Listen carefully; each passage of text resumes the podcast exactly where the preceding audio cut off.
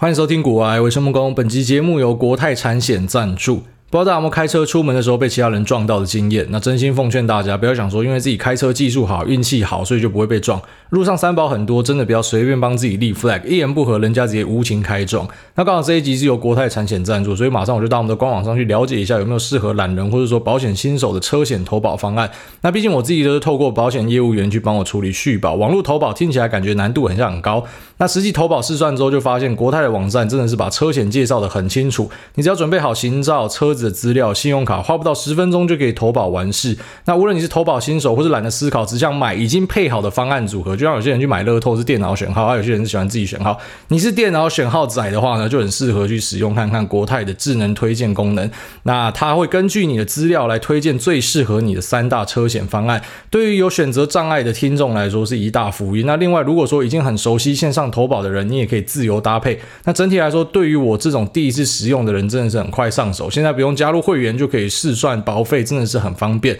那如果说你还没有保，或者说刚好要续保的话，你可以上国泰产险的官网去试看看。除了国泰线上本来就有很多的优惠之外，那这个月呢还有限时活动可以参加。投保强制险就抽 Line Points 一千点。那在十一月十七号以前去投保强制险，再加第三人责任险或是车体险等任意险，就可以再抽飞利浦的全自动意式咖啡机。那最后国泰产险这一次提供了一样我们主委专属的优惠好礼，从今天到十二月十三号之前，你只要使用股癌的专属活动码，线上投保车险就可以抽 Switch 主机。所以十一月底投保真的是超多好礼一网打尽。那连接跟详细活动资讯我就放在连接栏这边。年底前要投保的听众就好好把握这一次的机会。好，那根据彭博的报道呢，马斯克就继续有卖出他的股票。那他卖股票绝对不是什么倒货啊、割韭菜，就像一些网站讨论区那边提到，你才发现说原来散户之间的资讯落差这么大，很多人真的到现在都搞不清的状况。那我觉得这就是马斯克演的一出戏啊，像我在脸书上写到的那样子哦。那透过我找到的资料呢，他其实在九月多的时候就已经 file 这个十比五之一，就是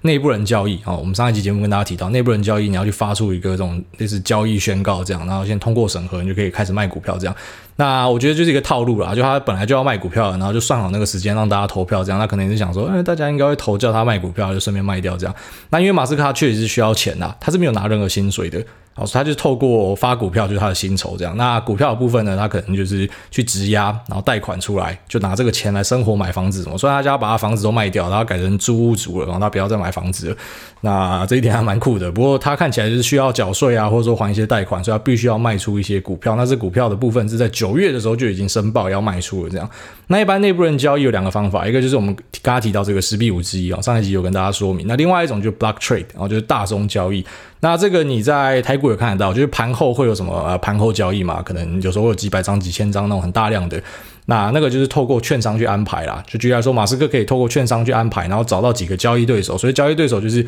我今天要倒出，好，举例来说这个十万股好了。那如果在市场里面直接砸盘的话，可能会影响到市场的走势。哦，虽然以特斯拉这个股票来讲，我觉得是还好，因为它交易量本身就很大，所以它慢慢抛应该都可以抛完。但是有些股票可能交易量是没有那么大的，所以如果你今天要卖很大量的股票，你真的会破坏这个价格，那供需就被打坏掉。所以就透过 block trade，然后直接去找交易对手，然后直接在场外交易。然后最后面呢，再把它公告出来，这样好。那这一次的方式呢，是啊，直接在场内用抛的。所以你那时候如果在一千多块有买进的，你可能就是买到马斯克的股票啊。但是它绝对不会有这种所谓的故意砸盘或者割韭菜，那个都是媒体在穿凿附会啊，就是大家可能在想象的这样。反正每一次下跌呢，不管是 Kimball、那 Elon Musk 或者说 Jeff Bezos 哦，刚好在卖股票的时候，哎，你们就变罪魁祸首这样。而上涨的时候，他在卖股票。啊大家就会忘记这件事情哦，就是大家还是选择性要去看自己想要看的东西。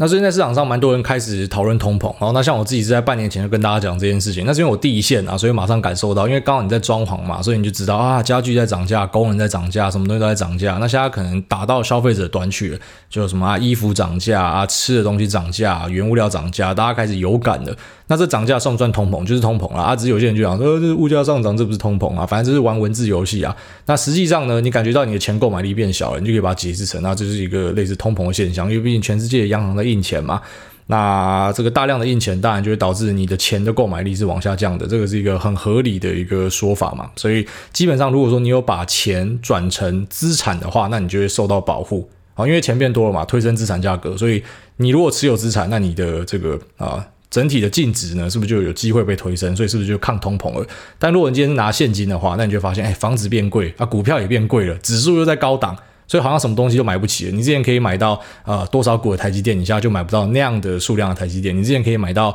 呃同样一笔好几亿的钱，你可以买到五栋房子好了，现在可能只能够买到三栋哦。所以你就感觉你的现金的购买力下降，那这就是通膨嘛。那至于通膨对股市会有什么样的影响？我觉得是很难所谓的一言以蔽之。就是我们讲说，它如果发生 A 状况，就一定会怎么样？没有这么简单的事情啊。任何一个用这么简单的东西去跟你说明的，你就很明显就知道它有问题啊。你怎么可能这么简单去说明？哦，就像前阵子大家讲说啊，联准会要 taper 啊，要。要要缩减购债，那缩减购债好像就是把水龙头关起来嘛，钱变少，那变少怎样？哦，资产就应该跌，这大家的主要论述都这么说嘛，新闻也这样跟你讲嘛。那最后面就 surprise motherfucker，全部人在那边 taper taper 会跌会跌会跌，就就一路就创新高了。所以很多东西其实会跟大家想象的不太一样啊。就当你今天跟你身边的啊这些散户朋友们，或者说其他的讨论区或什么，大家都想一样，大家都有共识的时候，你要小心这个共识啊。跟散户有共识其实不是好事情。啊，就你要尽可能的去想说会不会哪里不太对劲。啊，尽量这样去想啊。当然有时候啊，举例来说，一个疯狂的炒作市场，散户都觉得会涨，这东西也真的会涨。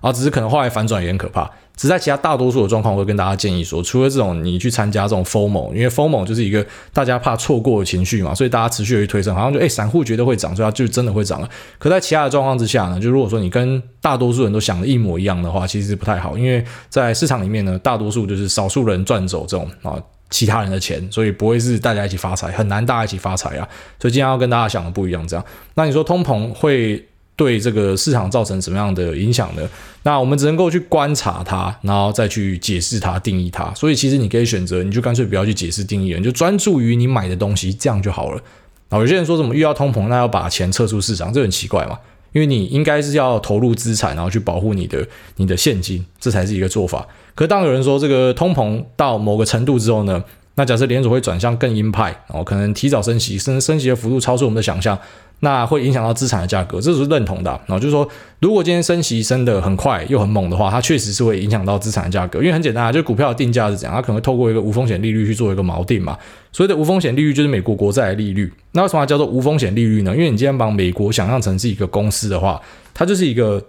就你说难想象它会违约的公司，就如果美美国都会违约的话，那可能就是世界大乱这样。所以美国是一个不会违约的公司，那就可以想象成它是一个最稳健、最安全的公司。所以呢，这个美国国债利率呢，我们就把它想象成是一个无风险利率，然后就它是没有风险，你没有风险的状况之下，你可以拿到这个利息。那很简单，大家会拿这个利息去跟这个其他的资产的价格做一个比较，就要说跟股票去做比较。那股票的利息啊，假设是三趴，那美国国债利息假设是一趴好了。那今天美国国债的利息如果说是往上升的话，那是不是就变成说，诶，它的利息跟股票的利息，你觉得它的报酬期待呢，已经来到差不多的位置了？那我就问你，你会买股票还是会买美国国债？你当然是买美国国债嘛，因为股票的价格是有可能有很大的变化，公司是有可能违约，是有可能会出问题，可能会倒闭，可能会有各种啊、呃、奇怪的状况发生。可是美国呢，就一样，我们要先想象成美国是一个无风险的地方，它不会倒掉。所以呢，我当然是在这个利率贴近的时候呢，我就会把钱。一项这个啊债市，移向美国国债，因为我觉得这是一个更安全的地方，而且我可以拿到差不多的报酬。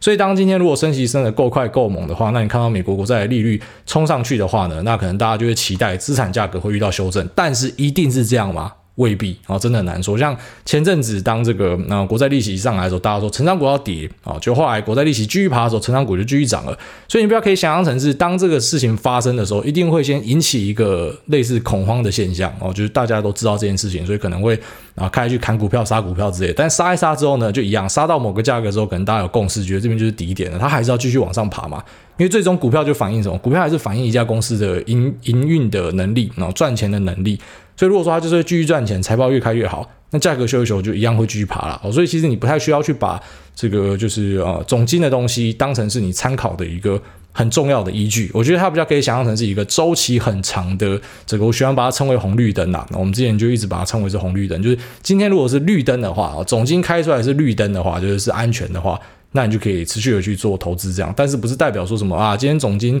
已经开始比较偏向保守了，然后可能开始进入这个还债的循环之类的，那大家就会去期待说这个市场就不会有任何东西涨。其实也不是这样子啊，就只是你可能在操作上的时候要稍微的呃更加的小心一点，或者说啊、呃、投入更多的分析，然后去注意一下市场的主流族群是什么，就是可能会从那些高成长股就转换成价值股，然后去专注于价值股。虽然这个东西也讲好几年了，就是说什么时候会价值股复辟，然后到现在都没有看到。反正就随机应变，然后你可能在你的观察清单就可以把那几个价值股 ETF 放进去啊，就看一下，哎，这个价值股如果冲上来了，搞不好市场的主流的看法就改变了什么的。但这个我觉得都是眼见为凭啊，就没有必要去做什么事前预测，就没有人可以预测市场嘛，你只能够透过观察去调整这样。什么 VTV、VBR 可以放进去，像那时候就是有一个彭博分析师一样，我们在节目提过这个 Eric Balchunas，那他就有讲到说他呃去 call 说下一个 ARK 可能会是这个价值股的 ETF，那我当时是 call bullshit 啊，我觉得是很困难很困难这样。那目前看起来呢，就是至今，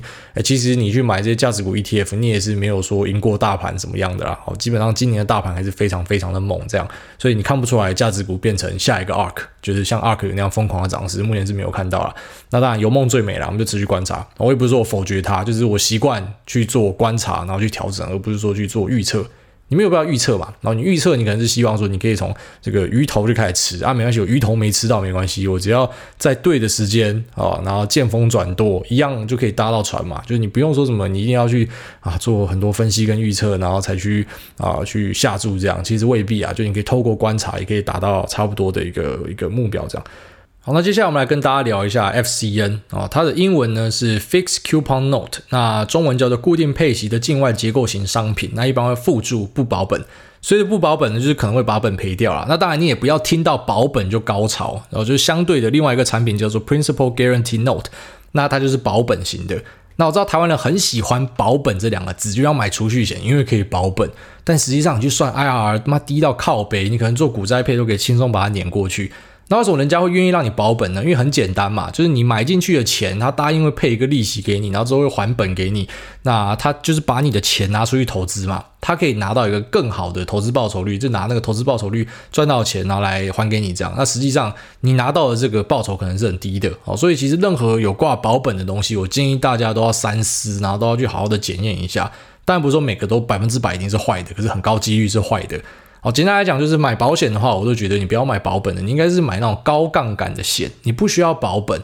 保费这种东西就是单纯一点哦，你不要去想保本，就想象成就像是我们用选择权保护自己的部位，你要付 premium 嘛，就像你要付保费嘛，啊，你可以保护到你的部位，啊，基本上我们会找那种高杠杆类型的东西，哦，就你付一点点，但实际上你出事的话就可以保很多，什么医疗险啊，那这个旅游平安险，然后类似的东西，意外险啊，这个我觉得可能是大家才真正需要的，而不是去买一堆什么保本的东西，哈，保本的东西你可能自己要稍微注意一下。那回到这个不保本的 FCN，当然你不可以很直接连接说，因为我们刚才前面讲说保本的可能是坏坏的东西嘛，所以不保本就是赞赞哦，也不是这样说，因为它都已经写在名字里面不保本，所以它是有可能就真的不保本，然后就一路跌跌到你哭出来这样。那其实这个商品我在正常的状况之下不会想要跟大家讲，因为你能够碰到这个商品的人，你都是专业投资人。那所谓的专业投资人，并不是说你多专业、你多勇、你多会赚，你就可以成为专业投资人，而是用财力去认定的。举例来说，你有三千万以上，你就可以去申请成为一个专业投资人。那身为专业投资人的好处就是，你可以买一些券商卖给你，就他不会卖给别人的商品。好，所以有些是好的，有些是坏的。那有些是酷的东西，啊，有些就是脱裤子放屁。像 FCN，我觉得就是一个脱裤子放屁的东西。那为什么我会想要在你知道我们讲说我们节目是对大众嘛，所以一些小众的东西基本上我不太喜欢去讲，或者说偶尔提一下就好。是因为我吓到，就是干嘛？之前在 Q&A 就有一个人问嘛，啊，他说他的券商要卖他这个东西，其实他问这个问题就是一个炫富。哦，大家要知道，当他问这问题就是炫富，而且是低调奢华的炫富。一般的炫富怎样？他妈把这个玛莎拉蒂的钥匙放在桌上，他不是，他直接说：“哦，我的券商要卖我 FCN。”就这样一段，就听得懂了就知道了，有 sense 的就知道说：“哦，干这个家伙是专业投资人。”然后他有三千万以上的财力，就至少有三千万，他搞不好很多个地方都有三千万这样。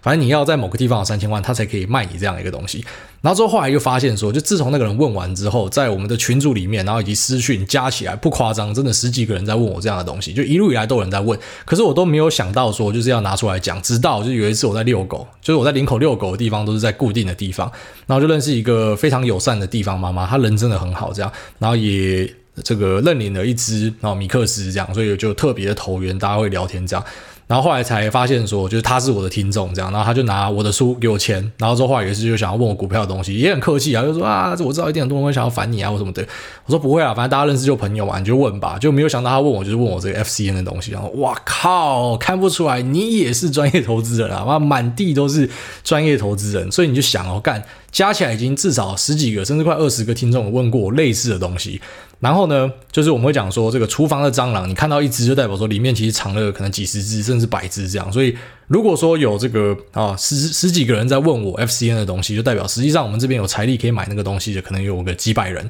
那换算一下也差不多啊，就是可能就是我们听众的一趴左右。所以其实大多数人你一辈子应该不会碰到这个东西，或者说哈，假设有一天你碰到，那我现在讲就是对你应该说以后会有帮助。就假设你真的有一天变成专业投资人的话，你要去申请这个资格，那券商开始会卖那些东西，你要去分辨嘛，哪些东西是可以买的，哪些东西是哦不太建议你买的这样。好，所以就因为这个地方妈妈有问啊，所以我就顺便讲一下。那时候我看一下他给我看的这个商品啊，哦，他就是锚定三个标的，那一个是 Tesla，一个是 Upstart，然后另外一个我忘记是什么了，反正就三个标的。那这三个标的只要有一个叠穿的，就是啊、呃、这个底价的话呢，那你就要把股票收回来。那如果说它没有叠穿的话呢，那他就给你一个看起来很高的一个配息。然后那个时候给我看那个配息好像年化是四十几趴吧，就它这上面写是这样写啊。那实际上 FCN 是怎么样的一个产品呢？它是一个固定收益的零息债，再外加一个 sell put，就是一个组合起来的结构型商品。那固定收益的领息债是什么意思呢？领息债啊，你你听名字就想说，妈，哪个低能儿会去买一个没有利息的债券？对，没错，就没有低能会买 这个嘛。那为什么叫领息债呢？就是它虽然没有配息给你，可是实际上它在卖你的时候呢，那这个债券它可能就是卖你九，然后实际上履约最后面是十，所以你一开始就知道说你可以哦买九块，然后最后面这个人家要还你十块，所以你就可以赚到这个价差。这个价差就是取代配息，哦，所以它叫做领息债这样。所以它是一个你在买进的时候就已经知道说你最后面的啊可以拿到多少钱，所以它就是一个固定收益的产品。所以它是一个固定收益产品，然后加上一个 sell put。那 sell put 我们在之前的节目有跟大家讲到，它是一个如果说你今天是会那呃设定在某个价位要接股票的人。那 sell put 是一个超级好用的工具，只是很可惜在台湾，就是因为选择权没有很发达，所以呃，而且我们的履约好像都是现金交割吧，就是并不是说什么实物交割这个股票给你，所以呃，基本上在台湾你没有办法这样做，但是在美国你是可以这样做的哦。就是我们之前节目有跟大家聊到，那我们快速跟大家复习一下，简单来讲就是啊，举例来说，你很喜欢特斯拉，可是是你是呃非常有纪律的交易人啊，就我没有八百块我不买啊，我一定要八百块我才买特斯拉。那你钱也是够的，因为选择权这一口是一百股，所以你要有一百股的这个交割款的话呢，那太棒了，这个策略就是完全符合你，那基本上也是没有任何风险的，风险就是之后股价继续下跌啊。可是你的前提是因为八百块是你算过的数字，八百块我就愿意买，所以呢，对你来说就是没有风险的，因为是在你的。我觉得完全在你的预期之内，所以如果今天股价没有跌到八百块的话，因为你 sell 了一个在八百块 strike 的的的 put，所以呢，如果它一直都在八百块以上，那你很好，就是每天一直在赚这个权利金，干超欢乐的，就是你每次卖 sell 一个 put，你就赚一次权利金。那如果它真的跌到八百块以下呢，那你就要交割嘛。可是这本来就是你要买的，你本来就预计八百块要买的，但是你前面 sell 的那个权利金你还是拿到，所以等于你是打折买股票。就干这真的超赞的，等于说它没有跌到这个价格之前呢，你就是疯狂的去收权利金。那真的跌到呢，你也是打折买股票，因为你你是付出了这个八百块乘以一百股的股价，可是你也赚到了权利金乘以一百股的这个。这个简单来讲，就是打折的折数给你，所以啊，这个策略非常适合，就是你有一百股的钱，然后你又是预计要在某个价位才要买股票的人，就你用这个策略就超适合的。所以这个策略其实是一个好策略，但是为什么会说 FCN 这商品未必是一个好商品呢？就是因为它它前面就塞了一个这个固定收益的东西给你，所以基本上你不是真的把你的钱全部都拿去做 sell put 哦，就是你有去放一个这个固定收益的东西卡在那边，就像是这个零零五零反一一样。那我之前跟大家说，就只有低能会用零零五零反一去放空台湾市场。呃，这样讲不好，因为我知道一定有些人还在用这个工具。我不是骂你们是低能，只是说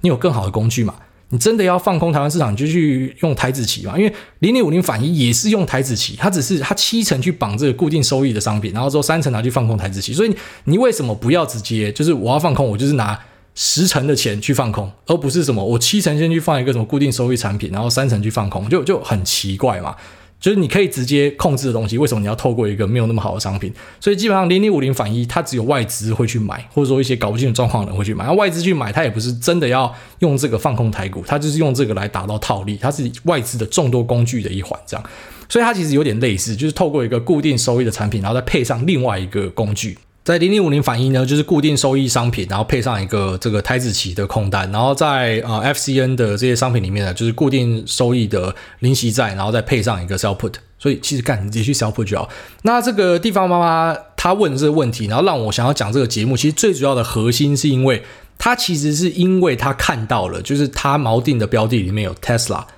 她对 Upstar，然后另外一个忘记什么公司，是根本她不认识，她也没有兴趣，她就是想要买 Tesla。所以他想说，我就透过这个商品，我在投资 Tesla，他就很高兴的跟我说他在投资 Tesla。我说干，这是错的，你要投资 Tesla，你是直接去买 Tesla，你可以透过副委托。假设你觉得开海外券商真的太麻烦，那你透过副委托，因为你你的钱多嘛，所以基本上你也可以谈到很不错的条件。那你又不是那种会密集抽插的，所以你用副委托买其实未必是一个不好的事情，甚至是比较方便这样。所以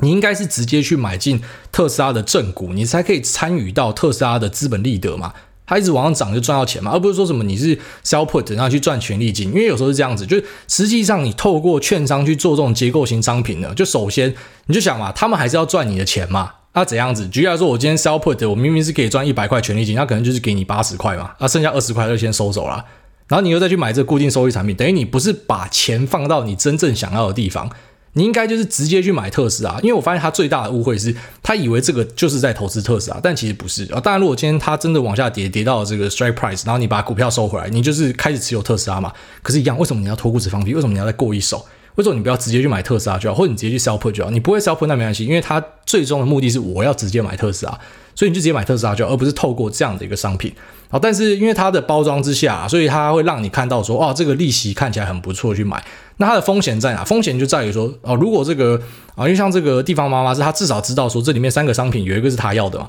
可是对于我知道其他的一些好所谓的这个呃专业投资人啊，即便他挂专业，其实他们不专业，他们只是钱比较多，所以达到门槛而已。那他可能就是以为说，哎，这个配息很不错，所以我要去买这个东西。他根本也不知道这标的是什么。那你就想，如果你今天是一买进，然后就遇到下跌的话。你变成是你去接一个股票，而且你不知道它是什么，然后可能这个东西之后就呃，假设它就继续暴跌的话，那就完全符合了它刚刚前面的命名，就是它是一个不保本的商品，所以就甚至会把你的钱赔掉。那当然，如果你今天去呃，就是在这个商品里面是有配到特斯拉的，所以往下跌，假设啊特斯拉往下跌啊，我可以接，那那还好，因为那个是至少我知道它是什么，所以我愿意去接它嘛。但如果说你是去买一些你根本不知道它是什么的，那你你又要被要求履约的话，那不是很干嘛？所以你就想，如果我今天是券商的话，其实。我会非常乐意去发这个商品哦，因为真的下跌的时候，风险是交给你去扛，因为是你要接股票啊。可是，在上涨的时候，在收权利金的时候，干超爽的，我又可以抽一手。妈的，我是白痴，我才不发包这个商品。如果我今天是在开券商的，我一定他妈大力推广这个商品。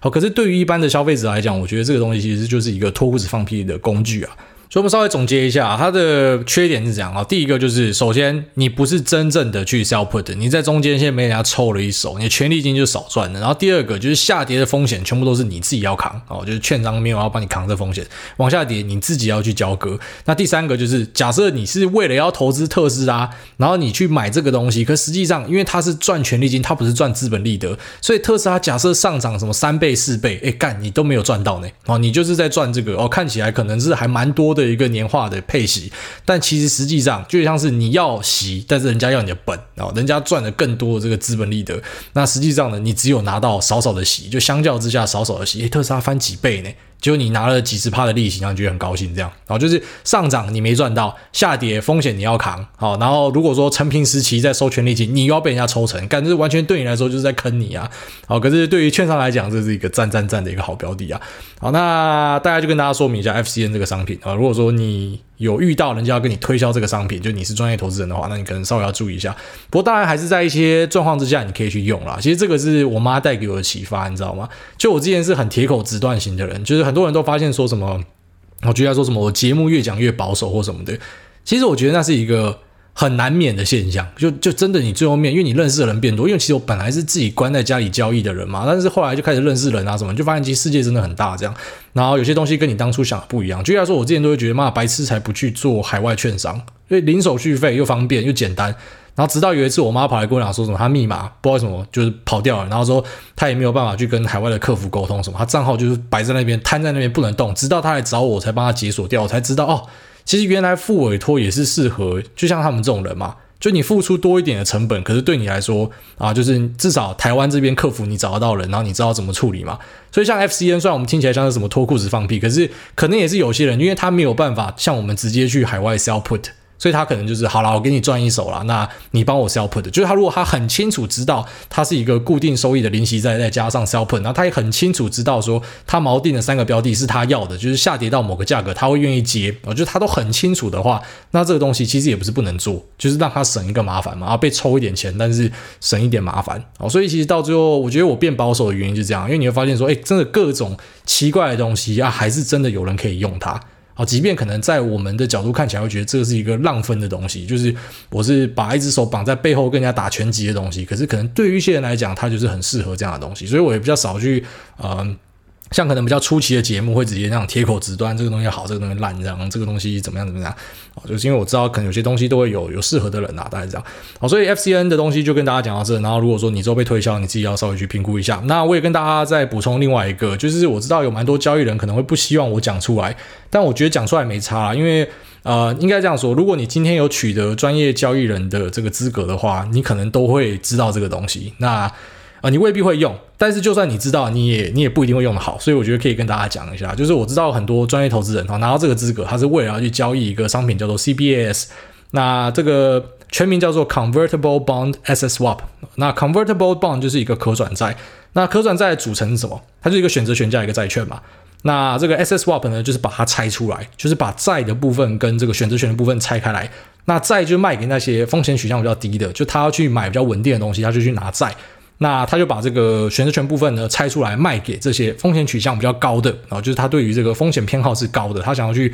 呃做这个更大杠杆的事情，你就把它想象成它是一个选择权啦。所以你有这个专业投资人的资格呢，你就可以去买到这个 CBAS，然后然后借由这种杠杆的方式呢，然后去操纵一个标的。那我知道有蛮多人靠这个赚钱啊，但是这个市场因为它的流动性差，然后量也比较少，所以其实啊、有些人会在里面觉得如鱼得水，就即便它的状况是像我讲，它可能流动性比较不好，然后量少，但是他就觉得这个东西代表我我可以赚哦，就只有一部分人可以赚，可是如果今天可能大家知道，那就一堆人来跟他抢。所以，我今天讲这个时候，可能就有很多人跑去跟他们抢之类的，然后，但是也是相对的少数啦，因为你可以拿到专业投资人，就是应该就是非常非常少数人才可以才可以做这样。所以，其实你拿到专业投资人，还是有一些东西是啊，简单来讲，就是有些人他会。有这个财力，可他也是不会去申请。那他去申请的目的呢，就是因为他要做这个商品啊。所以我在这边跟大家分享，就是你拿到专业投资人呢，其实有一些商品是可以做的啊。那像 CBS 就是一个。好，那我们节目先聊到这边，我们接下来进入 Q&A 的部分。那第一位。虾奥图买阿兄，他说五星吹烂挨大，那挨大你好，请问挨大是否有那种朋友，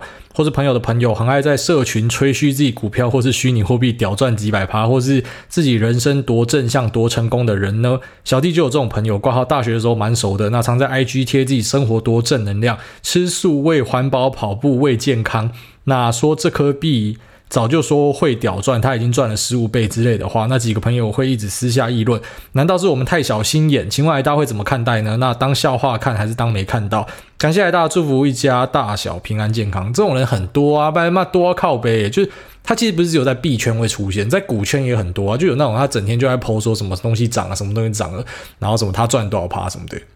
那当然，我们第一个想法就是，你最好是每个东西都搭得到啊。那当然，有时候你会觉得自己是不是小心眼，搞不好他真的就是他妈的不是出的股神啊！干他每个贴的东西，他都他就赚到。你知道有些人就每天都爱贴嘛，每天先弄都好几篇，就是哦他赚多少钱，然后什么东西几趴嘛，啊他可能真的全部都有赚到啊。但其实我套一句，之前我一个朋友跟我讲的，一个电商大佬，我觉得他讲的蛮有趣的。他说，你知道他以前他跟人家讲话的时候，他都会很很专注于就是哦这个人到底实际上有没有料或什么的。现在他看人就很简单啊，我看你开什么车，我看你住什么房子，我看你戴什么手表，我看你多少钱。他说我已经懒得去。分辨说，就是你到底是真的有本事，还是你是吹的？反正你如果说你是有本事的人，那要么就是可能比较谦虚一点嘛。那如果是好，你比较外放一点，就是你会跟人家吹说你自己多屌的。结果看起来妈的，你可能又是住一个小套房，然后开一个鸟车，然后可能也没有手表，然后什么的。然后当然你就说，哎，因为他不在意物质生活什么的。可是，在他的观点就是，反正我就是很简单，直接把这些人筛掉了。你没有这些东西，我就觉得你讲的都是骗人的。所以你就发现，其实很多人都有这样的困扰，就是身边有这样子的人。那你说对我有没有造成什么样的影响？我觉得完全不会啊，因为我赚我的钱啊。就像我知道，其实最近有蛮多人都跑去币圈的吧，然后甚至很多股圈的人也都跑去啊。那我会羡慕吗？或者我会想要去吗？我觉得完全不会。啊，你股票市场赚好好的，你干嘛要跑去一个新的市场？因为我一直都觉得隔行如隔山呐，我是很尊重这件事情的。就是如果我今天是在股票市场做好好的，我也很感谢上天给我这个天分，或者说我我的努力让我可以在这边生存，我不会觉得说什么今天跑去币圈，我一定也是大杀四方，我不会有这种自信啊。但如果今天是反过来，就你在股票这边没有赚到钱的，我反而很推荐你，就是你前进币圈或者说什么都 OK，就是你尝试新的方法。好，但如果你在一个地方好好的，其实基本上你也不会想要去去那样。然后你说呃，就是会不会想要吹嘘或什么的？其实我还是得说有这样的人啊，就是他可能真的也很会赚，但是他很爱吹。很少很少，真的很少哦。大多数知道那种很强的，其实讲话都不会太膨胀，这我自己的观察。下面一位孤海高阳，他说时间成本五星推报，请问股海大大自己觉得花太多时间在研究股票还有区块链上，可是又觉得区块链会在这两年有快速增长，不想错过。我要如何分配时间到这里和本业上呢？OK，所以这个问题跟上面有一个有点像嘛，那我就延伸继续回答啦。我刚才讲说隔行如隔山嘛。但是你说我没有加密货币吗？我有啊，所以为什么我会在这个比特币两万点的时候创一个这个加密货币群嘛？然后那时候创还被很多币圈的笑嘛啊！你看股圈的人要来了，哎，一群韭菜割韭菜了，就很多就自以为很屌，就觉得他妈讲话这么屌干嘛？然后什么啊，这比特币要崩了，就加六万的啦啊！所以你就一定会遇到这种瞎咖，就是很多真的觉得自己很屌的，我觉得这种人很烦啊。但是你就当他们放屁就好，因为基本上这么。这么屌的人，就讲话很屌的人，实际上我觉得都没什么。我觉得他们一定是没什么，所以讲话才这样。就像蓝教很小跟，他一直强调自己蓝教很大，大多是这样。好，那你说时间上要怎么分配？就我自己的做法是，我有一点比特跟以太啦。那你说我没有跟着大家去炒什么 NFT？这个我是没有啦，因为我看起来我觉得跟那时候的 ICO 很像，就是很蓬勃发展，但是之后应该可以期待一个很屌的修正，我觉得啦，之后应该有一个很屌的修正，因为很多的 NFT 已经完全脱离本质了，甚至如果你有认识币圈的朋友，你知道，其实我知道有一些，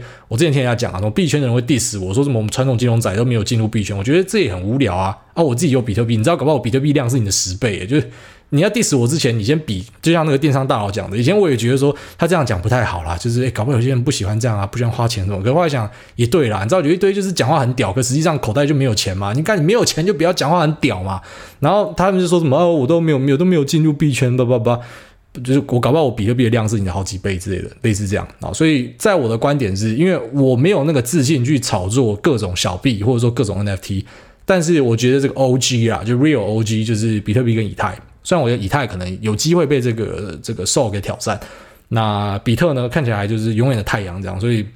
我自己有配一点比特进去，然后我有去了解，我花时间去去了解，但是我觉得是这样，就是你时间花在哪，成就就会在哪了。所以你今天如果在股票这边，呃，就是做的还不错的话，那你就继续在股票这边做，然后花一点时间，就像我这样花一点时间交一点币圈的朋友，认识一下那边的状况哦，知道就好了嘛，然后可能慢慢的加过去这样。就是不用很很很唐突的跳过去，但如果反过来，就是你在股票这边表现是有限的，没有很好，那其实我还蛮鼓励大家就去尝试新的市场哦，即便这个市场可能是呃跟你想象中的有很大的差别，就是像我们股票这边还是会至少好啦，演戏也好啦，就是你还是会分析一下毛利、基本面或什么嘛。可在币圈基本上没有人在分析那个啦，就是比哪一个热度高就冲哪一个，就疯魔进去就对了。那虽然市场上本质差很多，可是我是那种不会去排斥各种赚钱机会的人，就是你觉得在这边是 OK，你就去那边做。哦，那如果说你在股票这边是做的比较好的，那我会建议你就在股票这边继续做，然后花一点时间过去。其实那个时间调配一直以来都是一个很很现实又很简单的事情。我不知道为什么很多人会觉得很烦恼。那我觉得可能是因为跟大多数人喜欢当预言家一样，就我们刚才可能前面讲到，就是有些人喜欢去预言市场，就像你预言说你进去币圈可以赚很多钱之类的。可实际上我觉得存在即合理啊，就你今天在股票这边可以赚钱，那你就花多一点时间在这。然后如果说你进去币圈，那你开始发现，干，其实你很厉害，就是你只有拿一层的资金，可是这一层资金狂翻，那你可能就好，你就自然而然的，你就会想把这个股票的钱多移一点过来嘛，就很自然嘛，因为呃这边好赚，你就移过来嘛。所以其实在时间调配，你都不用自己太早去预想，你就是都先类似股票试单这样，哦，三只标的都先试单嘛，看有没有看对嘛，然后看对就一定会自然而然就加嘛，看错就减嘛，就这么简单。好，下面一位如梦幻泡影，如露亦如电。他说：“下面一位，感谢艾大对菜鸡指引了一盏股市明灯，少走了很多冤枉路。请问艾大会不会也有大脑跳着思考的困扰？譬如说，在想投资策略的同时，突然想到午餐还不知道要吃什么，在想午餐要吃什么同时，又想到还有某件事情还没办完，结果同时想了很多件事，但最后不是草草处理，就是拖延未决。那不知道有没有什么办法可以改善这个毛病？不知道为什么，即使是匿名评论，想到会被念出来，还是好害羞。”不是，你是屁股痒是不是？好了，那那个你的问题其实我有遇到，因为我自己也是那种就是怎么讲跳跃思考的人呐、啊。这是我老婆跟我讲的、她说我很常会讲一个东西，然后跳跳跳，就有想法会一直跳跳跳这样，所以跟我讲话很累。然后再来就是，她说我很常会自己在想东西，然后她跟我讲话就是怎么左边耳朵进右边耳朵出，就她在现动也有抱抱怨这件事情，这样就有人问她问题的时候啊，你老公会跟你吵架或什么吗？还是怎么样？然后就有提到说我有这个问题，所以我确实也是类似像你这样子的人，但是我我倒是不会像你，就是可能真的就没有做这件事情。所以我会有那个啊时刻表啊，就是我会自己列一个时刻表，虽然没有到很详细，但是我会知道有些是必须要做的事情，我就把它放到时刻表里面。然后十一点我要干嘛，然后下午三点我有一个东西要干嘛，就是我一定要做的事情，我就列在时刻表里面。然后时间到了我就把它做完，这样。但是其他的其实基本上我是蛮喜欢压那个 deadline 的，就是我做事情是那种最后一刻的，考试也是最后一刻，这个临时抱佛脚，看股票也是最后一刻临时抱佛脚，就是我只有在最后一刻的时候我战力会出来，很奇怪，就是我没有办法预先准备，我到最后一刻，所以其实跟录节目一样，之前有人问我说，你的节目有没有什么草稿啊？其实不是我要耍帅说什么我都不用草稿呢，是干我今天如果写草稿我就爆了，我如果写草稿我一定讲不出东西，我一定会整个爆掉，我一定会脑袋卡住这样，所以。我觉得就是你要去善用你自己的脑袋的运作方式，然后去去想到一个方法去去配合它。哦，所以跳来跳去，我觉得未必是一个坏事，只是你要怎么样去啊弄一个做事的方式，然后是可以符合跳来跳去的思维，然后可以让让你这样可以啊至少不要让人家堵烂你嘛，什么事情都没做好什么的。如果可以这样做，应该就没有什么太大问题啊。好，下面为这个散户冲浪手，他说感谢哦，感恩谢施主孟公公。那五星吹吹捧，吹吹吹，感谢主委持续在线上布施，开化无知的韭菜。那在这边点播一首要爱爱，继续感化线上的无知韭菜。要爱爱，要爱爱，主委我要你的爱，要爱爱，要爱爱，请你千万别离开。要爱爱，要爱爱，主委我要你的爱。没有爱爱变韭菜，哦哦哦，两个惊叹号，这个一定又是不知道哪里来的他妈臭鸡鸡，祝你懒觉发言。下面因为这个。桃园金城武三十公分说五星吹吹吹到射，哎大你好，听了前几集关于资金盘的内容，让我想起自己六年前在 PTT Stock 上面遇到的传奇事件。当时还是菜鸡的我在板上发了文求书单跟指点，然后收到一个前辈的站内，之后还加了 Line，聊着聊着我就晕了，竟然同意拿五十万给他代操齐全，然后他还说可以收我当学徒之类的。之后真的见到了这个前辈本人，不仅请我吃饭，他还带我去参观他在元差的 VIP 室。然后用他名下开了一个新户头，说五十万就放这边，然后还把提款卡跟存折也给我。更屌的是，他还把其中一家券商的账号密码给我，说以后他就用这个账户在操作，我想操作也可以操作。那前几个月都有万把块可以花，他竟然也没收代操费之类，就这样安安稳稳过了半年，每个月都有赚一点。挂号虽然我没有认真的看每一笔交易，最后大概在二零一五年底刚好需要用钱，打开余额一看，干怎么只剩四十万？于是乎我就出金并领了四十万左右，然后还打给前辈。询问他说，他前几周不小心赔掉一些，等我本金补回来，他再帮我试着赚回来。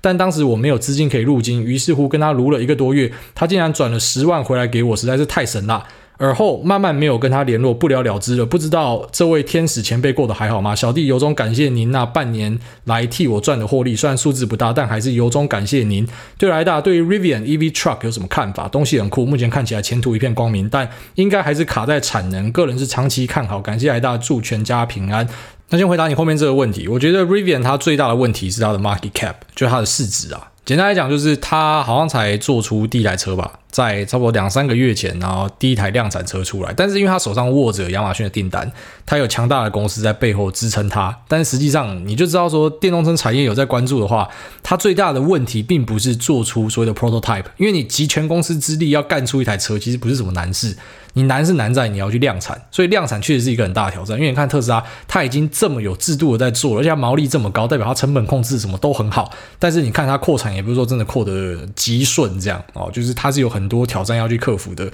所以问题确实是在量产，但是更大的问题是在它的 market cap。你就想，它才干出一台车，然后在刚上市的时候就要去摸到一千亿美，哦，就是 one hundred billion。那特斯拉是 one trillion 一兆，所以其实这件事情让所有特斯拉的持股者变成价值投资人。以前特斯拉持股者在市场上都被酸假的，大家说啊，你们投机，你们买成长股，买一个本梦比，现在买 Rivian，然后跟买这个 Lucid Motor 或者买这个 Lordstown 的，干你们才是他妈的本梦比，你们才是在做梦。买特斯拉，现在请证明叫做价值投资，好吗？因为他真的有做出车子，而且他的这个呃订单的数量很赞哦，然后生产的数量逐年往上拉，这样。那投资这种小电动车新创，其实我觉得 Rivian 他东西一定做得出来，我相信很高机会，因为他背后有富爸爸，你知道吗？就像是富二代创业，他是有机会失败，但是因为他失败之后呢，他有更多的钱可以一直在创业，所以就是熬到成功机会是高很多。但是一般人如果创业失败，就是妈直接进棺材这样，所以背后有富爸爸是很重要的。所以我当然还是看好 Rivian 的前景，但是一样，我觉得它最大问题就是，哎，它撑得起这个市值吗？好，所以现在比起来，我觉得买特斯拉反而是相对合理很多。特别是看到这个 Lucy Moore，然后跟现在的 Rivian 喷成这样，相对的让我觉得哦，特斯拉原来是便宜的。大家之前都说特斯拉很贵，原来这个贵跟便宜是比较出来的。就像上一集提到，宏达电如果跟上市贵新贵比，贵啊贵死了。但如果跟那些 NFT 跟那些这个 Shitcoins 比，哇，便宜便宜到爆。好，所以那是一个比较啊。那你说你前面遇到这个大哥，其实我怎么看都不觉得这个是资金盘。哦，首先他真的有带你去 VIP 室，可以进去 VIP 室的，也不是任何一个简单的人啊。简单来讲就是这样，就是你要一定的交易量，但未必是他的。你知道现在有蛮多主流是这样，就可能有一个大哥，这个大哥他非常赚钱，然后有有很大的交易量，他就带五个小弟，然后就变成一个网咖这样，就是因为他们会开一个 VIP 室给他，他可能带一些学徒进去这样，所以你不确定这个人他是就是。啊、这交易师是为他而开，还是说他是里面跟班的一个？但是不管是怎么样，他都不是我们讲的这种一般散户啦。所以他愿意带你，然后还啊、有让你提款出来，然后什么，诶这个五十万变成四十万，其实这个很正常，这是正常的震荡而已。哦，所以我不觉得这个人是在坑你，我怎么看都不觉得他在坑你。我觉得他是就像你讲的，真的是天使。虽然我不知道你讲天使的时候在酸他的时候，因为你前面说什么，我讲到资金盘，你想到他，但是我乍看下来，我觉得这个人可能真的是天使。我觉得他可能真的要帮你或什么的，但是你知道，其实我昨天去跟朋友吃饭嘛，然后我们在吃饭的时候，其实就有聊到一件事情，就是说，你知道好咖很难找，所以好咖就是说，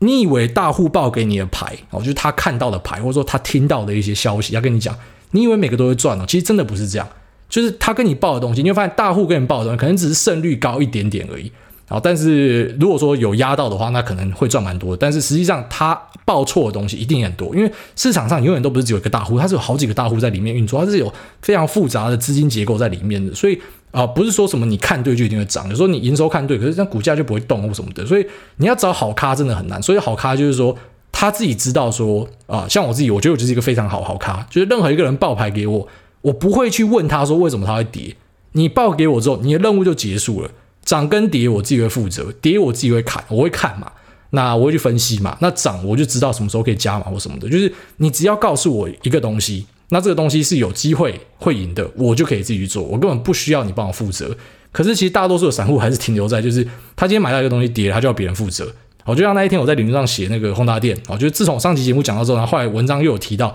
结果就有一个人就在下面留言讲说什么啊，这个你看你点到宏达电，宏达电又跌了。我觉得这个就是，这是我们讲烂咖，就是好咖，就是干，你怎么会把自己的胜败怪给别人，就很低能啊！因为后来隔天宏达电又涨了，那你要不要还我钱？你要不要跟我道歉？对吧？就是你没有办法去要任何一个人为股价负责，因为没有人可以预期股价。但是你要成为好咖，我觉得这是很重要的，因为如果你是烂咖的话，不会有人想要帮你啦。真的，就是身为一个好咖的一个基本要件呢，就是你要对自己负责。别人只是帮你引路啊，那引路不代表你会成功。就像是你今天跟郭台铭交朋友，不代表你就可以他妈的开一个 connector 工厂，然后变成他妈红海啊，真的不是这样啊。然后但是你可能可以在他身上学到很多东西，只是你会不会用而已。那我觉得一样的道理，就是大户呢，他领你进门，其实你比较可惜的一点就是说你自己也没有去盯什么对账单或什么的。其实你如果有跟到这种人，你应该是要扒紧紧的，他到底是怎么做的。即便他可能抄你的账户赔钱，那也 OK 啦。我跟你讲，其实每个人都有逆风啦。那种很强的人，你可能怎么两三年都没赚钱，真的是赔钱，然后之后又又再屌赚回来，那个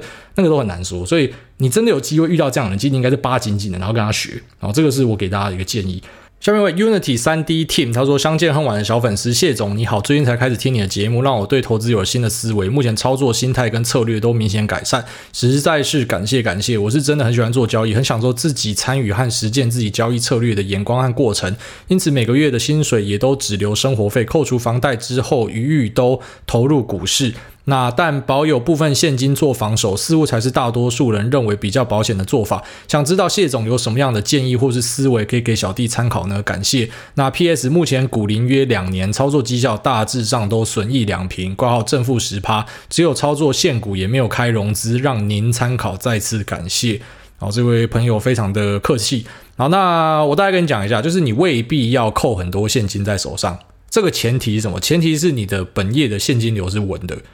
如果你的本业是很稳定的话，但没有人有自信嘛，你可能被 fire 啊，或者说什么公司的状况可能不好什么的。哦，所以基本上，因为我们对于本业没有那么有自信，所以我们会准备一笔，就是我们讲的紧急备用金嘛。所以紧急备用金就是我可能可以因应我半年、一年没有工作的话，那我至少生活都还过得去。所以你不是说什么你一定要一直等比例的去把这个现金往上提哦，就是可能部位变一千万，现金是一百万；部位变一亿，现金就要有有这个一千万这样，就是未必要这样做。其实你就是锁一个紧急备用金在那就好了。我的想法是这样，因为你没有使用融资，你也没有开任何的杠杆，所以你不会遇到这个追缴的问题。所以如果说你把你的部位都投进去，也不是说真的不行这样做。那只是还是会建议你要先准备一个紧急预备金。那这紧急预备金是一个可能是一个定值。那你家庭变大了，小孩变多了，可能这个数值就会往上加这样。但是你只要放够这个，然后你剩的都拿去市场里面滚是 OK 的啊。假如说你绩效是还 OK 的话，